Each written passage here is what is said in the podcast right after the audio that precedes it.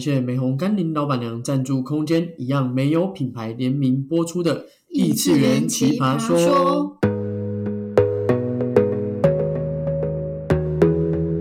Hello，我是不务正业的塔罗师克莱尔。你好，我是放荡调酒师 Peter，那个 P 那个特，好一阵子没有更新了耶，大家有没有想我们啊？应该是要有的吧，因为最近真的是太多事情交杂在一起了，然后加上我们上一次美红干净的老板娘赞助的空间很棒，但我们录音出了一点小状况，所以才会那么久。对，没错。对啊，而且主要说台湾疫情又重新燃烧了，我们也算是跟上国际了啦。就是跟病毒去共处的趋势。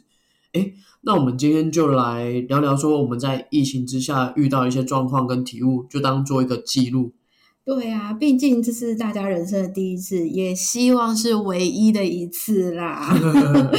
还有希望这是彼得唯一一次刚开店试营运就被卫生局通气，真是我的天！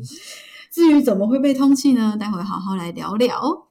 好，那接下来我们直接进入主题。那第一点的话，我们来聊一下，就是当初二零二零年初第一波疫情刚爆发时的想法，还有我们当时各自的状态。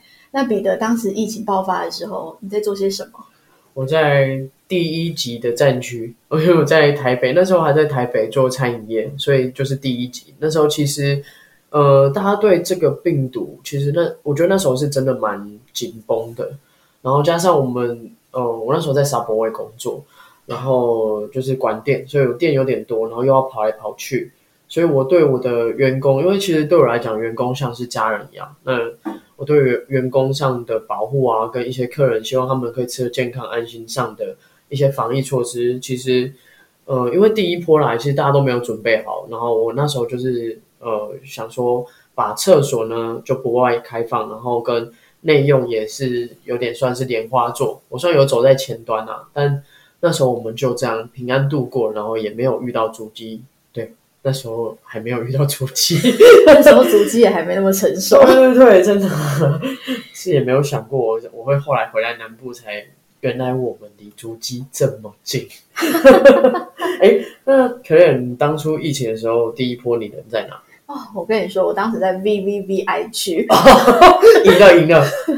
我那时候呢在机场工作，而且我的单位呢是在境外服务。Oh my god！第一波第一波，对我在第一线接触外国人，就是当全台湾都还不知道该怎么办的时候，公司也不知道该怎么办的时候，我每天还要跟外国人相处。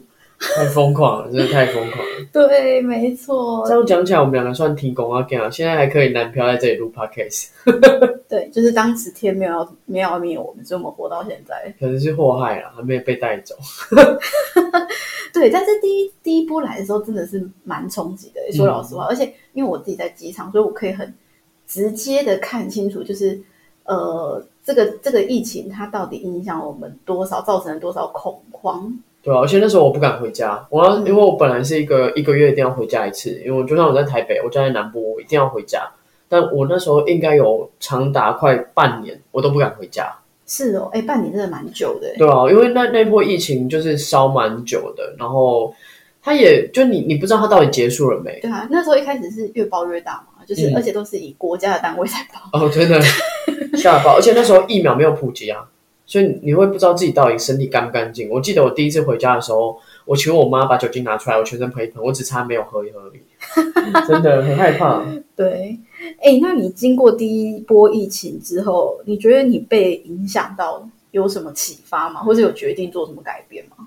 呃，我觉得我我更珍惜当下，就是真的，嗯，你你不知道你人生还会遇到什么奇怪的事情，就像疫情这个也是来的很突然，然后。你你也没有想过有一天我会半年没办法回家，因为我是一个很黏家的人，我从来没有想过。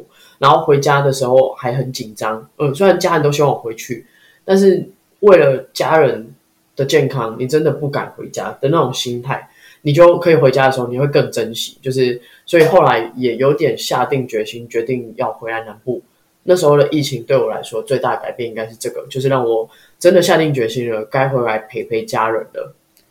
对，哎，很多人真的都是在这次疫情当中才发现自己身边亲近的人还有家人有多重要。真的，对他就是来教我们把握当下跟珍惜的。嗯，对。那我自己最大的影响，其实就是我那时候发现自己不能再呃照旧的方式工作，因为我是在机场嘛，大家都知道，在机场工作其实一般来说，不管哪个单位啊，待遇其实都不错。那呃，我那个时候就是有点像说，薪水是因为疫情一下子骤减非常多。真的，那时候航空业冲击很大。对，所以呃，对我来说，那时候我就有点意识到说，哦，虽然我不是一个没有技能的人，可是我好像不能只有这个技能。嗯，就开始了斜杠人生。对，没错，所以就就慢慢的越斜越多。对，斜成斜到都拉不回来了。没错，权杖八的概念。大家大家下次来找我算牌的时候，可以看一下权杖八长怎么样，就是很多个斜杠。我现在也在往这一块迈进了，就是看要多斜，我们就多斜，一起斜起来这样。哎，那你那我们疫情走到现在啊，彼得，你觉得你自己这段时间有什么巨大的改变吗？就是回来南部工作之后。回来南部工作，因为像我之前刚回来的时候，呃，我有去直播，呃，就是可能我我其实虽然听起来好笑好笑的，但我其实是一个怕生的人。啊，这样讲很荒谬了，但 但我其实是怕生的很含蓄，对对，我怕生的很内敛，就是我的怕生是肯定你可能看不出来的，就是我可能讲说我怕生这几个字，我身边的朋友说啊你在开玩笑吧，但其实我是一个慢熟型的。然后其实直播卖，我那时候是去一个玩具台卖直播，然后啊不是不是玩具台卖直播啦，到底在讲什么？直播台卖玩具，我是一个直播台卖玩具，然后呃就是那算跨出我很大一步，因为我觉得在那疫情下，其实一般的传统产业冲击很大，但是直播这一块在疫情下反而生意是很好的，然后就开始让我想接触这一块，就是网络上的这一块，以及一些斜杠，然后导致后来像 p a c k a g e 啊直播这些。都是让我跨了很大一步，让我就是开始开口去聊天，然后开始去让自己不要呃怕生的那么内敛，怕生的那么内 敛。对，然后就是去也也也有想过，就是虽然我很爱餐饮业，但是如果今天疫情冲击下餐饮业没了的时候，我该怎么继续维生？嗯，所以就变成现在这个样子。我不只有了餐饮业我爱的工作，然后还有 p a r k a s e 然后还有我的工程师的工作。然后之后呢，还有什么发展？我也是在期待啦。对，是我觉得其实疫情这个这两年来啊，这大家都做出了很多呃过往没有体验过的事情啊。对，跳出框架。对呀，那像我一开始在接触疫情，二零二零吧，就是第一年的时候，其实那时候我真的身边蛮多人都一夕之间陷陷入。有身心状况的困境，因为毕竟我之前以前是学咖啡的，所以其实我蛮多朋友也都是在餐饮啊、观光啊、旅游这些方面，所以大家都是第一集第一波要冲的。对，没错。所以对我来说，那个时候其实最大的呃改变跟跨出，就是我决定要经营身心灵这个产业。就是我觉得也是因为这个疫情的来临，让我发现，哎，我自己好像可以做这一件事情，而且我还勇敢的去做了，真的超，而且它超快的，超快又超猛的。对，就是其实在这个过程中，就是真的体验到什么叫做呃，就是勇敢的跨出去。其实有时候真的是一念之间呐，就是跨出去再讲了。对，而且其实讲真的，跨出去讲起来很简单哦，但你真的要跨那一步的时候。其实是需要很大很大的勇气的。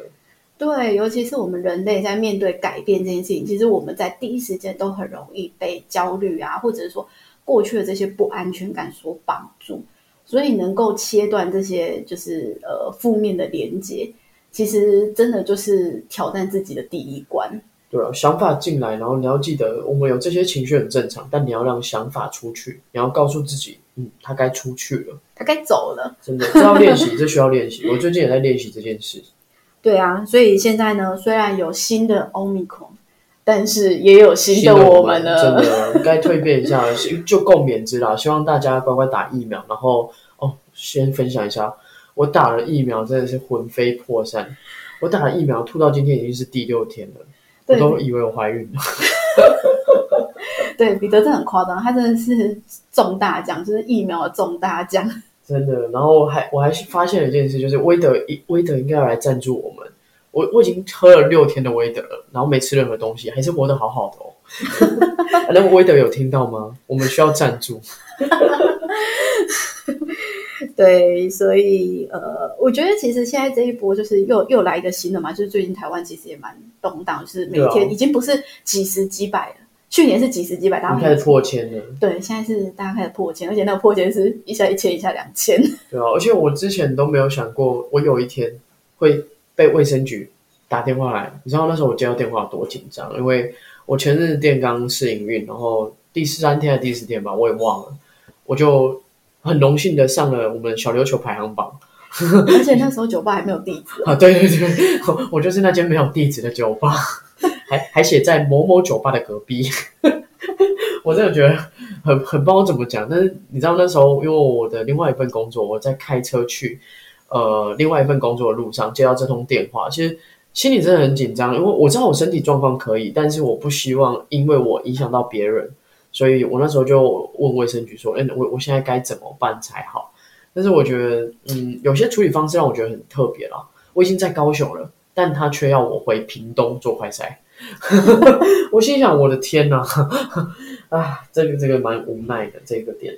对啊，但是也没有办法啦，毕竟就是这就是防疫规范嘛。啊，不然小琉球就不属于高雄啊。对啊，我就只能配合，对，然后也是配合疫调，然后跟把自己就是洗好手啊，戴好口罩，然后去。做好这些，然后那一刻才知道，哦，就是 PCR 的当下，就是捅完鼻孔，哦，捅完鼻孔也蛮有趣的。我那时候被捅完鼻孔啊，然后就流鼻血，然后那个捅我鼻孔的护士还问我说：“哎，你怎么流鼻血了？”我心想：“哎，这个问题是我要问你吗？” 他捅完我问我怎么流鼻血，我也很想知道，真的是蛮酷的。然后我记得那那整那整个晚上，我其实睡得很不好，而且我不得不夸一下我我的那个家乡的卫生所，非常的尽责。大概在十一二点的时候还打电话给我，我心里想完蛋了，完蛋了。他跟我说：“喂，是某某某吗？”我心想完了，该不会是我中了吧？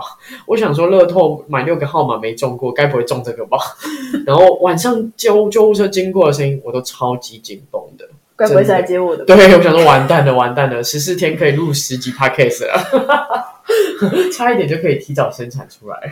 对。但没事啦，我是阴性，一点事都没有。直到隔天知道了，就是我健健康康，活蹦乱跳。对，所以我们才隔那么久才更新。嗯，对，主要是上次录音也出了一点问题啦，就可能，嗯，这我不得不夸一下，磁场这种东西真的是很神奇。对，就是呃，我们不好说发生什么事情，反正就是。但是我觉得是一个很特别的经验嘛，那我们留着下集再跟大家预告这样。对，那像可能那这次的疫情，就是新的这些，你有什么？感受或感想吗？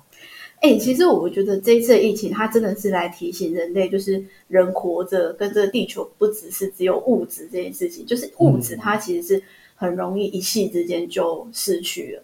但是当我们失去物质之后，我们能不能够感受到自己的价值，跟继续为这个世界提供你的能力，其实才是最重要的一件事情。嗯，真的。对，那彼得你自己有什么比较深刻的想法吗？我自己现在就是，因为其实这这一段期间真的是呃足迹嘛，然后又加上真的工作很忙很忙，就算了。我打完疫苗又魂飞魄散，但是我还是很珍惜每一个当下。就算我吐完了，我还是很尽责在工作，然后跟很享受我身边的人就是相处在一起的时光。所以我其实没有太多的对世界的感受，但我我很感谢就是。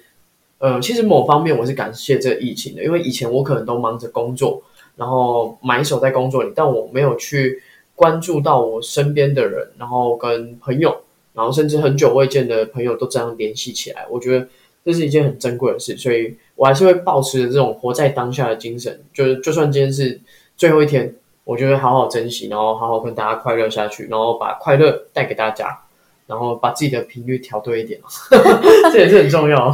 哎，真的真的，我觉得这次病毒它真的是就是来引发大家来调频的。对对对，来引发大家觉知自我的啦。那帮我转到九八点三，我们要在同一个频率才有办法讲话。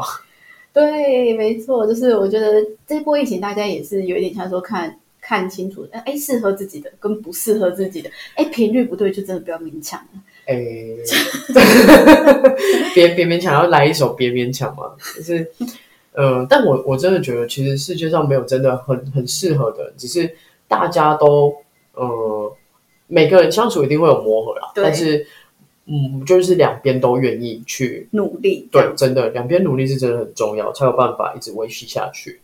对，然后最后希望这波真的是最后最后的后疫情时代了，好 累，对，身心俱疲啊！真的是希望世界早点恢复正常的运转。对啊。